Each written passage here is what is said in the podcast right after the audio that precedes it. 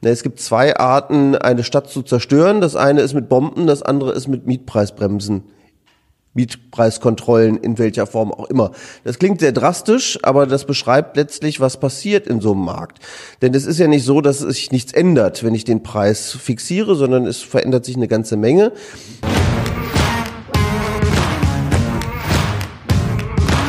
Dieser Beitrag wird euch präsentiert von der Initiative in meinem Stadtteil Wohnen bleiben, der Initiative für mehr Wohnungen und gegen Populismus. Sämtliche Informationen zu der Initiative findet ihr unter www.imswb.de.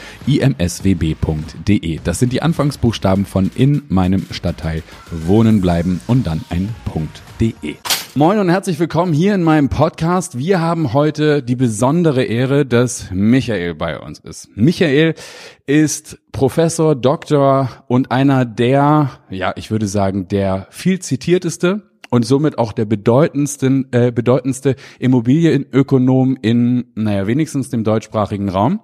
Und zwar 75 geboren in Leverkusen, ähm, Volkswirt von Haus aus, dann seit 2006 hier am Institut, wo wir auch gerade sitzen in diesen wunderschönen Räumlichkeiten, ähm, äh, am Institut der deutschen Wirtschaft und auch eine Gastprofessur für VWL und du bist auch Dozent äh, an der ähm, Österreich-Winkel, an der EBS Österreich-Winkel. Richtig. Und ähm, insofern Autor des Buches Luxusgut Wohnraum, auch so viel Werbung muss hier sein. Äh, genau, und wir wollen heute Darüber habe ich was Wichtiges vergessen. Ich glaube, das sind so die ganz wichtigen Punkte. Alles gut. Er ist regelmäßig, daher kennt ihr ihn wahrscheinlich auch, er ist regelmäßig zu Gast in der Tagesschau und bei den Tagesthemen und wird dort als Experte befragt. Und da er diesen Expertenstatus hat, mit diesem ganzen Wissen und als bedeutender Immobilienökonom, wollen wir heute ein paar Fragen klären zum Thema was ist da eigentlich los im, im Miet- und Wohnungsmarkt? Ich komme nun aus Hamburg, wir sitzen hier in Köln. Hier ist es auf jeden Fall besonders. Äh, in Hamburg ist es besonders. In Hamburg ein bisschen weniger als hier und in Berlin. Aber wir haben in den Städten im Moment so eine Sondersituation, wo man sagen kann, äh, wo, wo kommt das eigentlich her? Also was, was, was sagst du, was ist deine Analyse? Warum steigen auf einmal Jedenfalls hat man ja den Eindruck, das Thema ist auf einmal in aller Munde. Wo kommen die ganzen Menschen her, die im Moment machen sich da Immobilieninvestoren die Taschen voll und gibt's da irgendwie so einen Dämon, den wir jetzt bekämpfen müssen? Oder wo, wo kommt der Trend her? Nee, der Trend, den haben wir seit etwa 2010. Seitdem steigen die Preise relativ stark, die Mieten und die Preise. Ähm, das Besondere ist, dass sich seit 2010 einfach die demografische Situation deutlich geändert hat. Wir haben eine starke Zuwanderung seit 2010. Nicht so sehr die Flüchtlinge, sondern es ist vor allen Dingen eine starke Arbeitsmarktmigration. Menschen kommen nach Deutschland, um hier einen Job anzunehmen. Und die ziehen vor allen Dingen in die Großstädte. Dahin ziehen aber auch viele junge deutsche Menschen, Studenten, Arbeitskräfte. Alle zieht es in die Großstädte. Und wenn eben sehr viele Menschen in die Großstädte ziehen und relativ wenig gebaut wird, äh, haben wir eben die Entwicklung, dass die Preise und Mieten entsprechend stark steigen. Sie sind eben Knappheitsindikator und das ist besonders in Berlin so, das ist besonders in München, aber auch in Hamburg, Frankfurt und Köln so. Okay, und sag mal jetzt eine Größenordnung. Also für Hamburg weiß ich es noch, das sind ungefähr 30.000 neue Menschen jedes Jahr mehr in Hamburg. Seit 2011 ist die SPD in Hamburg dran. Das darf mir an dieser Stelle genehmigt sein, das zu erwähnen. Ähm, da werden ungefähr 10.000 neue Wohnungen jedes Jahr genehmigt und in der Folge dann auch irgendwann gebaut. Ähm, da versucht man dem so ein bisschen Einhalt zu gebieten. Jedenfalls das Delta ist da. Wie groß ist, sind denn, also das sind gut ausgebildete Menschen, sagst du? Das sind keine mhm. Menschen, die, die jetzt hier irgendwie sozusagen Wirtschaftsflüchtlinge sind. Wie viele sind es insgesamt, die nach Deutschland gekommen sind in den letzten Jahren? Pro Jahr, Pi mal Daumen. Also wenn wir jetzt den, den Zeitraum 2011 bis 2017 mal betrachten, dann haben wir eine Nettozuwanderung nach Deutschland von 3,6 Millionen Menschen gehabt. 3,6 ne? Millionen Menschen mehr, die nach Deutschland gekommen sind, als abgewandert sind. Und wenn man jetzt überlegt, äh, die kommen durchschnittlich zu zweit, dann braucht man eben für diese Menschen alleine 1,8 Millionen Wohnungen. Wenn man jetzt überlegt, wir bauen jetzt die letzten Jahre knapp 300.000 Wohnungen, ne, das heißt, dann ist quasi, müssten wir eigentlich die Bautätigkeit mal mehrere Jahre verdoppeln, um tatsächlich da einen Ausgleich zu besorgen. Das Problem ist natürlich, äh, dass sich diese Menschen ja nicht eben quer über das gesamte Bundesgebiet verteilen. Wir haben in Deutschland immer noch auch Leerstand. Das ist auch ein wichtiges Thema. Wir haben immer noch zwei Millionen leerstehende Wohnungen. Aber die Leute ziehen eben vor allen Dingen in die Großstädte. Sie ziehen nach Berlin, nach Hamburg, nach München. Warum? Weil es dort eben sehr attraktive Ausbildungsmöglichkeiten gibt äh, und weil es ja. dort sehr gut bezahlte Jobs gibt und eben auch die Nachfrage dort sehr hoch ist. Und äh, das bedeutet natürlich einen enormen Druck. Die Zahlen für Hamburg, ich habe sie jetzt ein bisschen anders im Kopf, aber ich kenne sie Sag für mal. Berlin. Ja, ich meine, Hamburg ist so um 15.000 Menschen jährlich gewachsen etwa. Okay. Bautätigkeit lag lange so bei 6.000, 7.000 Wohnungen. Jetzt ist man bei 10.000 Wohnungen. Also Hamburg ist da eigentlich auf einem ganz guten Weg, was mhm. die Bautätigkeit angeht, aber Berlin ist eigentlich besonders hervorzuheben. In den letzten Jahren immer so um 45.000 Menschen gewachsen. Mhm. Ähm, jetzt sind wir ungefähr bei 16.000 Wohnungen, 17.000 Wohnungen, die gebaut worden sind, waren vor ein paar Jahren auch mal so knapp 10.000, 12.000 Wohnungen. Das heißt, äh, da fehlt es einfach. Und da baut sich natürlich dann ein entsprechend großer Druck auch im Wohnungsmarkt auf, wenn eben die Wohnungen nicht gebaut werden und ähm, ja, letztlich der Konkurrenzkampf sehr groß ist. Ich finde, das ist ganz wichtig. Die Investoren haben sich nicht geändert die Investoren waren immer ja, auch schon an Rendite interessiert, auch in den 2000er Jahren. Hätten die in den 2000er Jahren die Möglichkeit gehabt, mehr Rendite zu bekommen, hätten die das, die Chance auch da ergriffen. Was sich geändert hat, ist einfach, dass die Konkurrenzsituation im Mietwohnungsmarkt sehr groß ist und natürlich sagt dann auf Seiten der, der Mieter. Auf Seiten der Mieter. Das genau. heißt, dann sagt natürlich der Vermieter, wenn er dann zehn Leute da stehen hat und die mitunter vielleicht sogar sagen, na, ich leg noch mal einen Euro oder zwei drauf, äh, dann wird er vielleicht sagen, also entweder er verhandelt direkt einen neuen Mietpreis aus oder sagt, okay, ich nehme die Wohnung noch mal raus und bietet sie höher an. Mhm. Das kriegen die natürlich ganz schnell mit und das hat sich eigentlich geändert. Und diese Konkurrenzsituation äh, führt eben auch dazu, dass die Mieten so stark steigen. Und wir müssen eben klar sehen, gerade in einer Stadt wie Berlin oder auch Hamburg, wir haben sehr viele gut bezahlte neue Jobs. In Berlin zum Beispiel einen stark wachsenden IT-Sektor. Mhm. Da kommen natürlich auch Menschen, die eben auch Geld haben und sagen, also ich kann auch 10 oder 12 Euro den Quadratmeter zahlen, nicht wie bisher sechs oder sieben. Okay, also zusammenfassend ist es auf jeden Fall so, dass dadurch, dass sozusagen die Nachfrage deutlich gestiegen ist durch Zuzug, Landflucht ist immer mal wieder so mhm. dieses Schlagwort gewesen. Das ist im Wesentlichen der Grund. Das ist im Wesentlichen der Grund, genau, dass wir einfach eine steigende Nachfrage nach Wohnraum gerade in den Großstädten, auch in den Universitätsstädten haben. Universitätsstädten ist übrigens auch ein ganz wichtiger Punkt, wenn wir uns einfach mal klar machen. Seit 2010 haben wir über 800.000 zusätzliche Studierende in Deutschland, mhm. die natürlich auch in die Städte drängen und dort natürlich auch konkurrieren mit all denen, die sonst auch günstigen Wohnraum haben wollen. Und auch da haben wir natürlich starke Mietsteigerungen bei studentischen städtischem Wohnen, zeigt unsere eigene Untersuchung, äh, sind die Mietsteigerungen noch stärker als im Gesamtmarkt. So, und nun ist ja aber die Frage, hört das wieder auf? Also ist das jetzt so eine Phase und ist das bald, liegt das hinter uns oder können wir uns darauf einstellen, dass es eher dabei bleibt? Das ist, das ist eine beliebte Diskussion, die geführt wird, wie das, wie das weitergeht. Äh, manche sagen, naja, das geht immer so hin und her zwischen Stadt und Land. Die, die heute gerne in der Stadt wohnen, die wollen vielleicht in zehn Jahren auch lieber auf dem Land wohnen. Ich werde aber vorsichtig, sondern das ist, scheint eher eine strukturelle Veränderung zu sein oder es ist eine strukturelle Veränderung, denn wir haben dahinter sehr starke Kräfte wirken. Wir erleben. Zum Beispiel. Naja, wir erleben, dass in der Industrie durch Automatisierung, durch künstliche Intelligenz, durch Roboter eher Arbeitsplätze auch wegfallen werden. Das mhm. heißt, man kann die Maschinen, die Fabriken von morgen äh, und auch von heute teilweise mit deutlich weniger Personal steuern. Mhm. Was aber wächst, ist eben der Dienstleistungsbereich. Das heißt, wir erleben gerade im Bereich Unternehmensberatung, aber auch bei IT, bei Biotechnologie, bei all dem, wo wir eben sehr viel beraten, sehr viel Know-how reinstecken müssen, wo es darum geht, Innovationen zu kreieren, einen starken Zulauf. Und dafür brauche ich eben auch die Arbeitskräfte vor Ort. Da muss es einen intensiven Austausch dieser Fachkräfte geben. Da muss es auch die Möglichkeit geben, zueinander, miteinander zu kooperieren, sich möglicherweise auch das eine oder andere voneinander abzuschauen.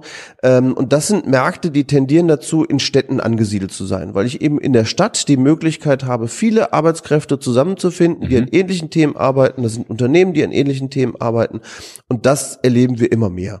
Und von daher sehen wir weltweit, dass sich die wirtschaftliche Aktivität zunehmend in die Großstädte verlagert und dadurch gehe ich davon aus, dass das in Deutschland sich auch, sagen wir, die nächsten 10, 20, 30 Jahre sicherlich fortsetzen wird. Okay, und ähm, die, die Mietpreissteigerungen, die wir nun in den letzten Jahren erlebt haben, geht das so rasant weiter oder ist da jetzt sozusagen, also ist da so ein so ein, ja, also wenigstens eine Verflachung der Kurve zu erwarten, auch was sozusagen die Landflucht angeht, oder ist das, geht das in dem Ausmaß weiter, wie wir das im Moment erleben? Es hängt, es hängt von den Rahmenbedingungen ab. Es hängt äh, zum einen davon ab, gelingt es uns mehr zu bauen in der Großstadt, mhm. um das abzufedern. Äh, wir sehen jetzt gerade in Hamburg übrigens, dass sich die Mietentwicklung doch etwas verlangsamt hat, mhm. weil wir es in Hamburg eben auch geschafft haben, tatsächlich äh, genügend Wohnraum zumindest für die neue Zuwanderer bereitzustellen. Ähm, es hängt auch davon ab, wie attraktiv das Umland ist und beispielsweise auch wie attraktiv äh, die Umlandregionen sind. Mhm. Ähm, wenn es uns gelingt, gelingt, attraktive Lebensbedingungen auch im Umland bereitzustellen. Zum Beispiel dadurch, dass es da eben ÖPNV gibt, zum Beispiel dadurch, dass es eben auch ähm, schnelles Internet gibt, dann werden sich auch mehr Menschen dazu entschließen, im Umland zu leben und dann geht der Druck aus den Großstädten auch weg. Beispiel hier in NRW. Äh, NRW ist sehr dicht besiedelt. Wir mhm. haben aber stark wachsende Städte wie Köln und Düsseldorf, mhm. aber wir haben auch Städte, die eher unter Schrumpfung leiden. Duisburg, Wuppertal. Wenn es jetzt gelingt, Wuppertal so attraktiv zu machen, dass man sagt, okay, ich bleibe in Wuppertal, vielleicht pendel ich zum Arbeiten nach Düsseldorf, dann wäre viel gewonnen. Wenn das nicht gelingt, dann wird der Druck auf Düsseldorf und Köln weiter hoch bleiben. Und ah. damit auch die Mieten. Okay, verstehe ich. Das heißt, wir haben hier auch die Frage der Attraktivität der Städten wahrscheinlich eine, die eine gewisse Rolle ist, spielt. Ist ganz, also. ganz entscheidend. Wir haben uns sehr intensiv mit Regionalpolitik auch jetzt im Sommer auseinandergesetzt. Wir haben viele Regionen, die wirtschaftlich mehr und mehr Probleme haben, mhm. äh, wo Menschen abwandern, ähm, wo Infrastruktur nicht bereitgestellt wird. Und da muss man natürlich sagen, okay, das erhöht den Druck auf die Großstädte, weil die bieten das. Mhm. Ja, Im Prinzip muss man ja auch sagen, die Großstädte, denen geht's ja sehr gut. Die haben aber eben Wachstumsschmerzen, weil sie es nicht schaffen, diesen Wohnungsmarkt zu ertüchtigen und genug Wohnraum bereitzustellen. Ja, okay. Da kommen wir jetzt nämlich genau hin zu den Wachstumsschmerzen und dem, was im Moment sozusagen an Stimmung und Attraktivität und politischer Diskussion läuft. Und zwar würde ich ganz gerne einmal mit dir die ganzen Maßnahmen, die auch in Hamburg, du sagtest, Hamburg ist nun gerade irgendwie ein Ort, an dem so ein bisschen ja die Brisanz abnimmt. Mhm. Ähm, und trotzdem haben wir hier eine ganze Reihe von Maßnahmen, die vor allen Dingen den Preis regulieren. So, nun behaupte ich immer, Preisregulation, das ist so, als wenn man im Auto, wenn die Öllampe angeht, die Lampe ausmacht, weil in Wahrheit ist es ja sozusagen die Folge von dem, was auf dem Markt passiert und nicht so sehr die Ursache. Mhm. Nichtsdestotrotz scheint die Attraktivität äh, am Preis rumzufummeln wahnsinnig groß zu sein. Ähm, und jetzt einfach deine Einschätzung zu unterschiedlichen Maßnahmen, die wir jetzt einfach mal ein Stück für Stück okay. durchgehen die Mietpreisbremse oder der Mietendeckel, Mietenstopp, hat ganz viele Namen, äh, hat eine unfassbar intensive Diskussion. Ähm, Gab sowas schon mal? Bringt das was? Also worauf bewegen wir uns eigentlich zu, wenn wir hier den Preis einfach kappen? Ist das eine sinnvolle Maßnahme oder was ist? Also es gibt ja feine Details, die lassen wir mal weg, weil auch die Mietpreisbremse, je nachdem wie der Mietspiegel ausgestaltet ist, wirkt tatsächlich wie ein Mietstopp. Also es gibt viele verschiedene Bestrebungen, die Miete irgendwo einzufrieren. Und da ist Deutschland äh, nicht der Erfinder, äh, ganz ja. im Gegenteil. Wir haben eine breite Erfahrungsschatz aus den 60er, 70er Jahren, 80er Jahren in vielen Ländern. Ähm, ein Ökonom hat das mal zusammengefasst und hat in seiner Assa Lindbeck, Nobelpreisträger auch, der hat in den 70er Jahren dann geschrieben, na, es gibt zwei Arten, eine Stadt zu zerstören. Das eine ist mit Bomben, das andere ist mit Mietpreisbremsen. Mietpreiskontrollen in welcher Form auch immer. Das klingt sehr drastisch, aber ja. das beschreibt letztlich, was passiert in so einem Markt. Denn es ist ja nicht so, dass sich nichts ändert, wenn ich den Preis fixiere, sondern es verändert sich eine ganze Menge. Mhm. Das erste ist, äh, dass die, dass die Vermieter natürlich sagen, naja, was ist jetzt los? Ich habe ja hier die Knappheit, ich habe die Konkurrenz um die Mieten, aber äh, ich kann die Miete jetzt nicht mehr erhöhen. Was mache ich also? Eine Möglichkeit ist, dass man sagt, okay, ich spare jetzt die Instandsetzung. Ja, weil äh, wenn ich jetzt äh, sowieso einen Mieter bekomme zu den Preisen, warum muss ich mich nur anstrengen? Warum muss ich die Qualität irgendwie bereitstellen? Ich mache da nicht mehr viel. Vergammelte Immobilien wären dann die Folge. Genau, genau, genau, wie wir das in vielen Ländern auch gesehen haben. Ne? Ja. Äh, eine zweite Möglichkeit ist, dass, dass er sagt, okay, ich verkaufe die Immobilie, natürlich nicht an andere Investoren, die dann vermieten wollen, sondern ich verkaufe an Selbstnutzer. Mhm. Ja, das ist das, was in Spanien massenhaft passiert ist. Wir wundern uns ja heute oft, warum Spanien 80 Prozent Wohneigentumsquote hat. Liegt aber einfach daran, man hatte lange Zeit eine sehr starke Mietpreisregulierung, konnte auch keine Modernisierungskosten umlegen und, und, und. Und dann haben die Vermieter irgendwann gesagt, na, dann muss ich verkaufen. Dann verkaufe ich eben an Selbstnutzer. Und bedeutet heute in Spanien, jeder muss irgendwie gucken, dass er ins Wohneigentum kommt, auch wenn er sich vielleicht keinen Kredit leisten kann. Nochmal auf Spanien geguckt. Ähm, die Folge ist, es gibt quasi keinen Mietmarkt mehr. Genau. Und wenn ich in Spanien unterkommen will, muss ich kaufen, weil ist einfach zum Mieten nichts da. Genau, genau. Das bedeutet ja auch, wir haben ja, ähm, es gibt ja den Begriff des Hotel Mamas, ne, wo man Ja. gerade die Südeuropäer mit beschreibt, ist aber eigentlich eine Folge dieser verfehlten äh, Politik, weil es eben keinen Mietwohnungsmarkt gibt. Das heißt, Ja. im Prinzip war es lange so in Italien oder Spanien, ich konnte erst dann ausziehen, wenn meine Familie genug Geld hatte, dass ich mir ein Haus kaufen kann. Ah, okay. Oder ich Ja. selber die Bonität Oder ich selber die hab. Bonität genau. habe. Genau. Ne? Meistens zur Hochzeit, ne? dann kriegt das Paar dann eben eine Immobilie von beiden Familien, damit man da äh, zusammen leben kann. Ähm, eine dritte Möglichkeit, was eben auch in vielen Märkten passiert, da ist zum Beispiel Wien auch ein Beispiel, äh, dass es Schwarzmärkte gibt. Ja, das heißt, dann heißt es auf einmal, okay, klar, die Wohnung kostet nur fünf Euro den Quadratmeter, aber für die Küche aus den äh, 80ern hätte ich gern noch 10.000 Euro. Oder ich Okay. hätte gern für den Einbauschrank nochmal 5.000 Euro und, und, und. Da ist der Markt findig, ne? dann sagen alle, okay, ähm, irgendwie wollen wir dieses, diese Zahlungsbereitschaft ja doch abgreifen Ja. und dann versuchen wir es auf diese Art und Weise. Bedeutet natürlich auch, und das ist eben das große Problem für Mieter, die nicht so liquide sind, die jetzt nicht mal 10.000 Euro auf den Tisch legen können, die kommen da gar nicht zum Zug. Und das ist im Übrigen ja auch ein ganz großes Problem. Das ist da quasi das, was auf der Anbieterseite passiert. Auf der Nachfragerseite passiert natürlich auch einiges. Ähm, das erste ist, derjenige, der eine Wohnung hat, der geht nicht mehr raus. Weil, äh, wenn ich erstmal so eine subventionierte Wohnung habe und ich weiß, der Konkurrenzkampf bleibt ja groß, weiterhin, es ist schwierig, eine Wohnung zu bekommen, dann ziehe ich erst gar nicht aus. Wir haben das in vielen Märkten erlebt, dass dann entsprechend ähm, auch ältere Ehepaare in riesigen Wohnungen leben. Oder in Wien ist es auch so, da gibt's noch Wohnungen, Also wo dann die kosten- Kinder ausgezogen sind, Genau. wo vielleicht der Ehepartner gestorben Genau. ist und man hat immer noch 90 Quadratmeter, in aber Wien, alleine. In Wien gibt's noch Wohnungen aus den 20er, 30er Jahren, teilweise sehr große äh, äh, Wohnungen in Gründerzeitbauten. Die werden dann noch zur Friedensmiete von zwei bis drei Euro pro Quadratmeter vermietet. Okay. Die sind von Familie zu Familie weitergegeben worden und das sind nicht die ärmsten Familien, die dort leben, sondern das sind teilweise sehr gut situierte Wiener Familien, die das von Generation zu Generation jetzt diesen Mietvertrag quasi weitergeben. Auch das ist letztlich hat nichts mit sozialer Treffsicherheit zu tun und das muss man sich auch klar machen. Der Vermieter wählt ja weiter aus. So, und wenn er jetzt schon wenig Miete bekommt, wen wird er wählen? Tendenziell wird er die äh, Mieter wählen, die besonders ruhig sind, die besonders umgänglich sind und die natürlich bonitätsstark sind. Das heißt im Zweifelsfall eher die äh, das Zweiverdiener-Ehepaar und nicht unbedingt die Alleinerziehende mit drei Kindern. Ja, und das ist natürlich auch die Mietpreiskontrollen kommen letztlich nicht denjenigen zugute, die es vielleicht besonders brauchen, sondern im Zweifelsfall pro, äh, profitieren eben auch Haushalte, die eher bonitätsstark sind. Das ist interessant. Thema Enteignung ist im Moment auch so ein, so ein, so ein Thema, das durch den Markt getrieben wird, vor allen Dingen politisch natürlich irgendwie. Wir wollen jetzt enteignen und wenn die Staatsverantwortung äh, ähm, in, in dem Wohnungseigentum erstmal wieder flächendeckend Überhand genommen hat, dann haben wir auch eine andere Mietpreissituation.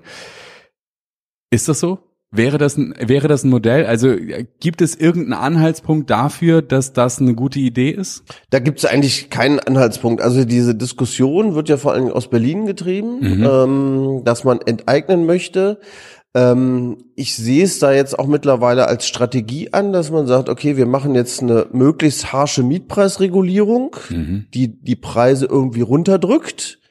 Und dann kommt der Staat und holt sich dann die Wohnung quasi zurück oder kauft sie dann sehr günstig auf, um sie selber Okay. zu betreiben. Es gibt durchaus von, von Florian Schmidt, der in äh, Friedrichshain ja ähm, zuständig ist für das Bauen und Wohnen, äh, die Vorgabe, 50 Prozent des S-Bahn-Rings sollte eigentlich der Stadt gehören. Und das ist bei den Linken natürlich ohnehin äh, Wunschziel, dass man möglichst viel äh, staatlichen Besitz hat. Und es ist natürlich eine perfide Strategie, jetzt durch Mietpreisregulierung den Preis zu senken und dann eben günstig zu kaufen. Ähm, die Erfahrung mit, mit staatlichen Wohnungen ist aber natürlich auch so, der, für den Staat, der ist kein geborener Unternehmer. Mhm. Ähm, es fällt dem Staat tendenziell immer schwer, auch wirtschaftlich zu handeln. Mhm. Wirtschaftlich auch in dem Sinne, dass man günstig instand setzt, die richtigen Modernisierungsmaßnahmen trifft. Und wenn man sich eben vorstellt, es gibt ja die, die Ideen, dass äh, die großen Wohnungsunternehmen, die kommunalen Wohnungsunternehmen in Berlin eigentlich äh, Anstalten öffentlichen Rechts werden soll. Das heißt, heißt, dann wird es einen Beirat aus der Stadt und den Mietern geben. Wenn man sich jetzt vorstellt, wie soll man sich dann einigen? Wie wird man dann Lösungen finden, Modernisierung durchzuführen? Im Zweifelsfall auf Rücken anderer. Mhm. Ja, das heißt durch Quersubventionierung. Wenn die nicht da sind, wird man irgendwann die Qualität vernachlässigen müssen. Also staatliche Wohnungen, das funktioniert entweder dann, äh, wenn ich sehr, oder es funktioniert eigentlich nur dann, wenn ich sehr, sehr viel Geld übrig habe äh, wenn ich zum Beispiel durch massive Steuersubventionierung das Ganze Darauf finanzieren kann, äh, dann kann es auch für die Mieter ein ganz gutes Modell sein, aber es ist dann natürlich für die Allgemeinheit insgesamt sehr, sehr teuer.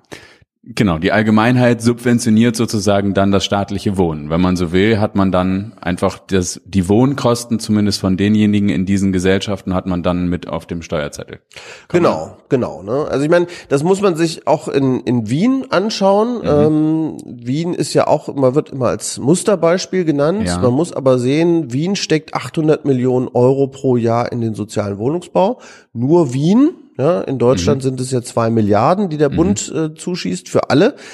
So, und das wird finanziert durch Steuern, die mhm. eben auch die äh, Bevölkerung im Land zahlen muss. Und äh, das ist natürlich schon auch ein Problem, Verteilungsproblem, dass man dann irgendwann dazu kommt, dass dann eben auch die Bevölkerung aus strukturschwachen Regionen im Endeffekt die Wohnungen in der Großstadt äh, refinanziert. Das kann natürlich auch soziale Spannungen hervorrufen. Da muss man natürlich auch hinterfragen, ist das gerecht, wenn das auf ja. diese Art und Weise erfolgt? Absolut. Ich will nur nicht die ewig gleiche Ausfahrt nehmen, so die Linke und SED-Nachfolgepartei und wie war das eigentlich mit DDR und äh, den Wohnungen da, glaube ich, waren es zum Schluss mhm. noch drei Prozent ähm, des Einkommens eines durchschnittlichen Haushalts, was noch die Miete ausgemacht hat und in welchem Zustand die. Das ist ein eigener Podcast, den machen wir noch mal, mhm, glaube ich. Okay.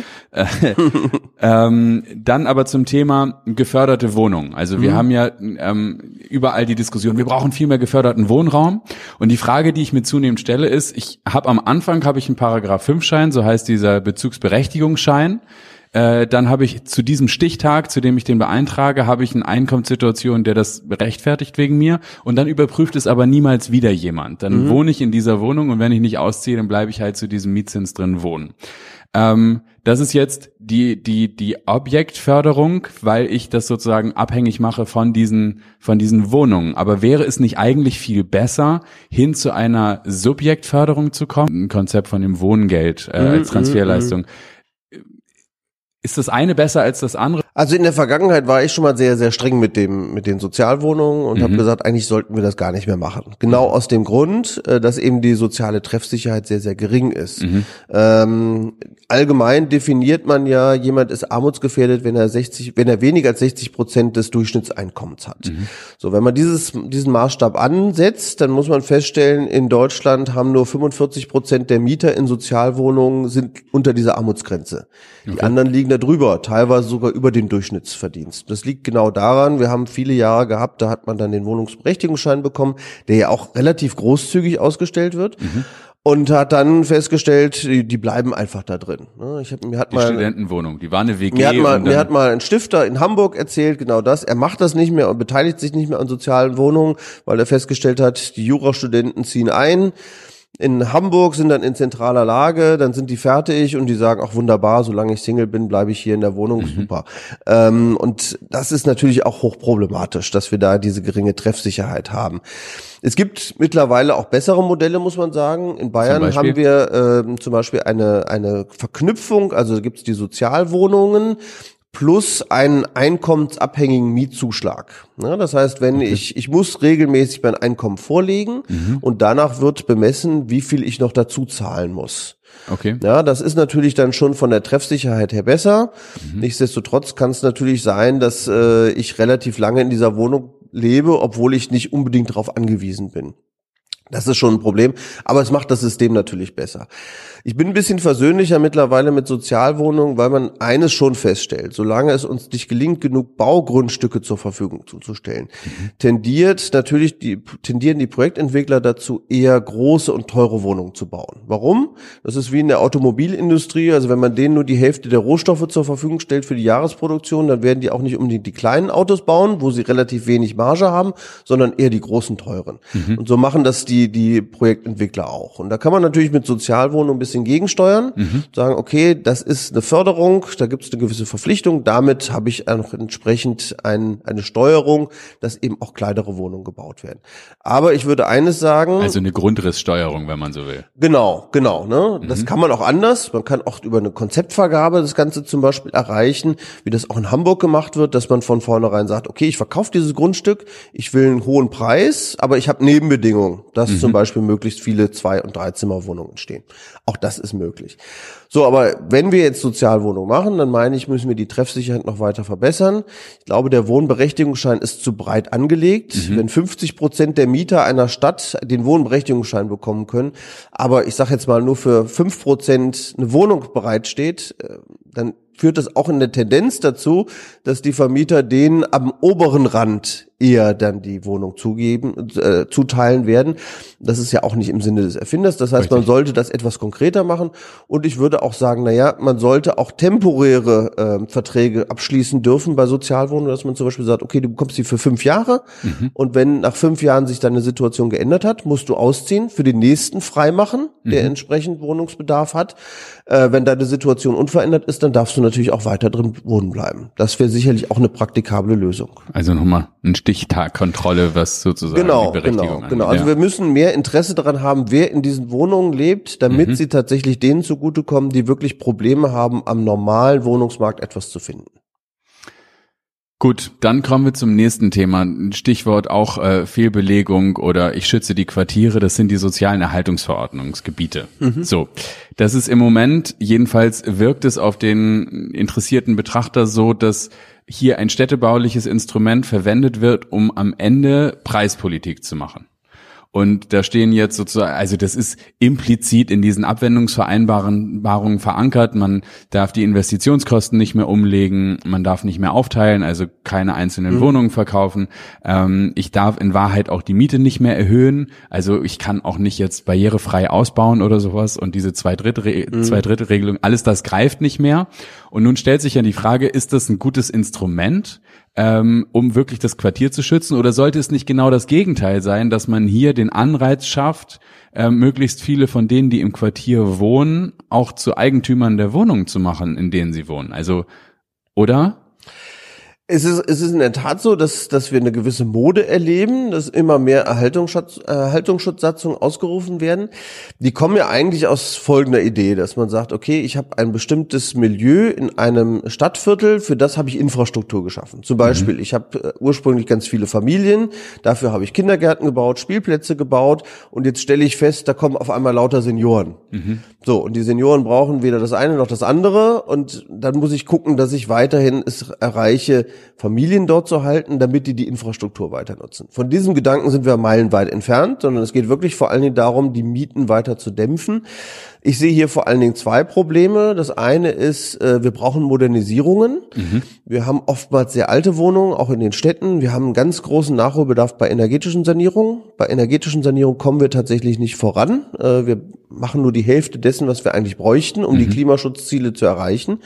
So, und jetzt bei der Modernisierung, bei, bei der äh, Haltungsschutzsatzung ist es so, dass teilweise energetische Modernisierung verboten werden oder verunmöglicht werden. Ja, weil implizit verboten werden. Genau. Ne? genau. Ne? Also, in den also ich muss oftmals ja einen Antrag stellen, dass ich modernisieren kann. Der mhm. wird oftmals dann abschlägig beschieden. Gerade in Berlin erlebt man das ja häufig.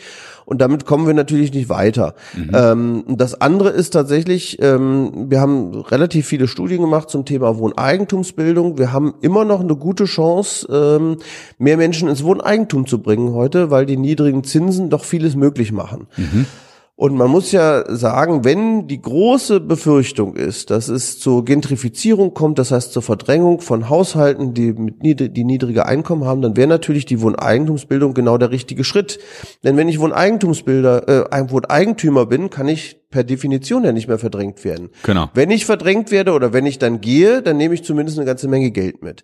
Und es besteht heute eigentlich die Chance, über Stiftungsmodelle beispielsweise, über günstige Kredite, die die Stadt geben könnte, über Nachlass bei der Grunderwerbsteuer und, und, und, viel mehr Menschen zu ermöglichen, Wohneigentum zu bilden, die eigene Wohnung zu kaufen und damit Gentrifizierung vorzubereiten, äh, vorzubeugen. Das wäre mhm. eigentlich der, der konsequente Schritt, den wir gehen müssten. Das, was jetzt aber gemacht wird, verhindert letztlich Investitionen, verhindert auch, dass Menschen Wohneigentümer werden können.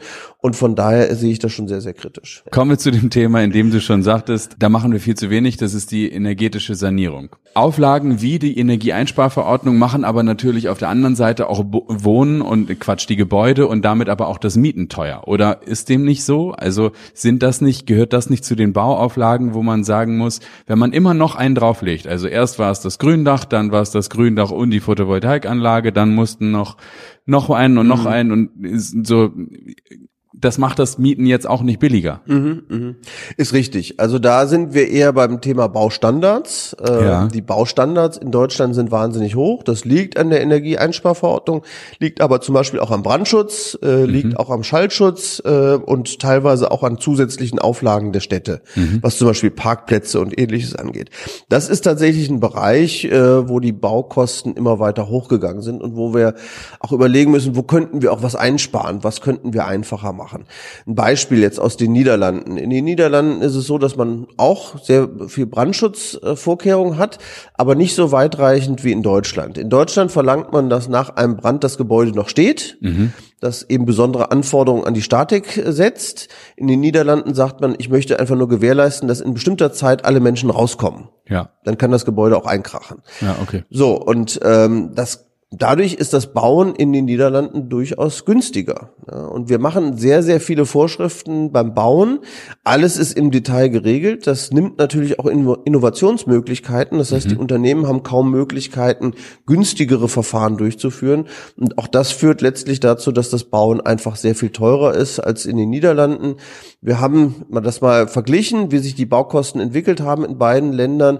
Seit 2006 sind die reinen Baukosten äh, um 33 Prozent in Deutschland gestiegen, in den Niederlanden nur um sechs Prozent. Ja, genau. Also wir müssten auch da so ein bisschen die Vorschriften lockern oder unseren Vorschreibe warnen oder was ist deine Empfehlung? Ja, genau. Wir müssen, wir müssen mehr Pragmatismus walten lassen. Wir müssen tatsächlich diese verschiedenen Normen, also sind immer Journalisten sind immer ganz erstaunt, wenn ich sage, es gibt 3000 Normen, die man berücksichtigen muss beim Bauen.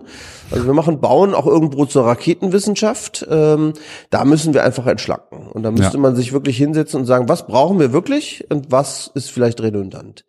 Aber zum Thema energetische Modernisierung noch ja. mal ein Wort. Ähm, das ist natürlich ein das ist ein ganz schwieriges Spannungsfeld, muss man natürlich sagen. Wenn es diese Zeitungsberichte gibt über Mieter, die völlig überlastet sind mit den Wohnkosten, dann steckt meistens eine Modernisierung dahinter, weil gerade energetische Modernisierung einfach auch viel Geld kosten. Das heißt, hier treffen auch Sozialpolitik und Klimaschutzpolitik aufeinander. Und wir haben gesellschaftlich da noch keine wirkliche Lösung gefunden, muss man sagen. An dieser Stelle sieht man eigentlich sehr schön, dass Klimaschutz eben auch eine soziale Frage ist. Also das ist einer der Punkte, finde ich, wo es am deutlichsten wird, dass Klimaschutz eben nicht im genau. luftleeren Raum passiert, sondern fundamental Geld kostet. Richtig, richtig. Das, das wird da sehr deutlich. Ähm, das kann man auch nicht wirklich wegwischen. Was man sicherlich machen kann, ist, dass man ähm, besser oder mehr Subventionen hier bereitstellt, weil man sagt, es ist eine gesellschaftliche Aufgabe. Wir mhm. wollen nicht, dass der Mieter so stark belastet wird. Mhm. Ist sicherlich ein Ansatzpunkt. Aber ähm, letztlich zeigt sich hier natürlich auch dieser Zielkonflikt, den wir einfach noch nicht ausgetragen haben. Und den haben wir sicherlich auch an der einen oder anderen Stelle. Deine Empfehlung für schnellere Baugenehmigungen? Naja, die Ämter haben natürlich das Problem, dass sie äh, relativ wenig Personal haben, dass mhm. sie jetzt auch in der aktuellen Situation Schwierigkeiten haben, Personal zu finden. Ja. Das ist äh, sicherlich ein ganz, ganz wichtiges Thema und ein problematisches Thema auch. Ähm, wir müssen aber auch sehen, dass das Ganze immer noch sehr anachronistisch läuft. Ja, also man gibt dicke äh, Anträge ab, man wälzt große Papiere, äh, man muss, man muss da verschiedene Verfahren durchlaufen. Ähm, da könnte man sicherlich mit Digitalisierung auch einiges erreichen. Also in Zukunft könnte man sich das auch durchaus so vorstellen, dass man eben elektronisch das Ganze einreicht, dass es eine äh, Vorprüfung, eine elektronische Vorprüfung gibt und dann letztlich der Mitarbeiter nur die kritischen Punkte einfach noch betrachtet. Also da ist einiges möglich. Ähm, da tut sich Deutschland natürlich sehr schwer, auch weil die Bauämter dann sehr lokal sind, äh, nicht unbedingt vernetzt. Und das ist natürlich schwierig. Und ich meine, wenn man sich allein mal vorstellt, was mit der Digitalisierung möglich wäre, wir haben jetzt natürlich hier eine Überlastung in Köln, wir haben eine Überlastung in Düsseldorf, aber wir haben auch Bauämter, die vielleicht gar nicht so viel zu tun hätte. Und wenn man das Ganze eben elektronisch dann teilen könnte, dann könnte man ja sagen, okay, auch in der Vulkaneifel können die Kollegen vielleicht die Bauanträge in Köln mitprüfen. Warum eigentlich nicht? So, nun wir könnten wahrscheinlich auf diesen Themen jeweils noch stundenlang verharren, aber jetzt mal konstruktiv nach vorne wir haben Preise, die zu hoch sind und wir haben zu wenig Wohnungen und wir brauchen schnelle Hilfe. Ähm, was ist, ist dein Dreiklang an Maßnahmen, die jetzt ergriffen werden müssen, damit wir schnell nach vorne kommen? Also was ist deine Empfehlung? Äh, schnell ist natürlich immer schwierig im Wohnungsmarkt. Der Wohnungsmarkt ist ein, ist ein langsamer Markt, das muss man sehen. Aber äh, schnell könnte man zum Beispiel helfen mit dem Wohngeld. Ähm, dieses Wohngeld ist eine Subjektförderung, wird demjenigen bezahlt, der eben zu viel Wohnkostenbelastung hat mhm. und wirkt direkt äh, und treffsicher, das heißt so lange, wie man tatsächlich diese Not hat. Mhm. Das Problem beim Wohngeld ist, wir haben das zu lange nicht reformiert und nicht dynamisiert. Das heißt, anders als die Grundsicherung, die wächst ja jedes Jahr mit, mhm. wächst, die Wohn wächst das Wohngeld nicht mit. Das ist sicherlich ein Versäumnis. Da könnte man schon einiges erreichen und einige sozialen Härten nehmen. Das andere ist, was müssen wir tun? Ich denke, ein Dreiklang wäre, ähm, wir müssen schauen, dass wir mehr Baugrundstücke in den Städten schaffen. Mhm. Konsequent wirklich die Brachflächen angehen, konsequent auch über Kleingärtenanlagen nachdenken, konsequent über Ackerflächen nachdenken.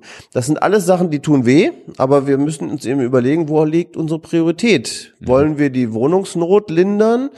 Oder wollen wir eben andere Ziele erreichen? Dann müssen wir das auch fair sagen. Mhm. Ähm, was ich mit Sorge beobachte, ist, dass viele Bürgerproteste sich gegen den Neubau richten. Aber da muss man den Leuten klar sagen, was sind die Konsequenzen? Wenn wir eben verhindern, dass das Tempelhofer Feld bebaut wird, dann wird es nicht leichter, die Leute in Wohnungen zu bringen. Also das ist sicherlich das eine. Das andere ist, wir müssen die Umlandgemeinden attraktivieren. Wir haben, äh, wir können viel erreichen, wenn wir zum Beispiel mehr S-Bahn-Strecken ausbauen. Mhm. Wenn wir tatsächlich es schaffen, die Leute schneller in die Städte zu bringen, dann können wir den Ring um die Städte vergrößern, schaffen damit Perspektiven im Umland und eine Entlastung in der Großstadt. Ist sicherlich auch ein ganz wichtiger Weg. auch nicht kurzfristig. Auch nicht kurzfristig. Genau. Und das Dritte ist, ich glaube, wir sollten viel äh, entschiedener versuchen, das Wohneigentum zu nutzen. Äh, wir haben eigentlich eine historische Chance. Die niedrigen Zinsen erlauben es, günstig ins Wohneigentum zu kommen. Das glaubt man immer nicht direkt, weil man sagt, die Preise sind doch so stark gestiegen. Mhm. Aber wenn man das mal wirklich konsequent durchrechnet, dann sind die Preise eben nicht so stark gestiegen, wie die Zinsen gefallen sind. Das heißt, wir können in vielerlei Hinsicht die Wohnkosten reduzieren, wenn wir mehr Menschen ins Wohneigentum bringen. Dazu müssen wir aber zum Beispiel die Nebenkosten reduzieren, die Erwerbsnebenkosten, Grunderwerbsteuer, Bestellerprinzip bei Maklerdienstleistungen. Das würde wirklich helfen, die Menschen leichter ins Wohneigentum zu bringen und sie damit eben auch zu beteiligen an den Entwicklungen, die wir im Wohnungsmarkt haben. Okay, eine Frage, die mir dabei sofort einfällt. Wenn wir vielen Menschen helfen, ihre eigene Wohnung zu besitzen, ähm, konterkarieren wir damit dann nicht den Mietmarkt? Also, weil die Wohnungen ja dem Mietmarkt dann entzogen werden.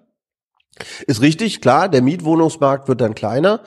Wir haben in Deutschland ja einen sehr, sehr großen Mietwohnungsmarkt. Äh, wir haben 54, 54 55 Prozent äh, leben in der Mietwohnung. Mhm. In den Großstädten ist es ja so, dass wir teilweise nur 20 Prozent oder 25 Prozent Wohneigentümer haben. Das heißt, da haben wir schon noch Spielraum. Mhm ohne dass wir jetzt in die Gefahr laufen, dass es keine Auswahl mehr im Mietwohnungsmarkt gibt.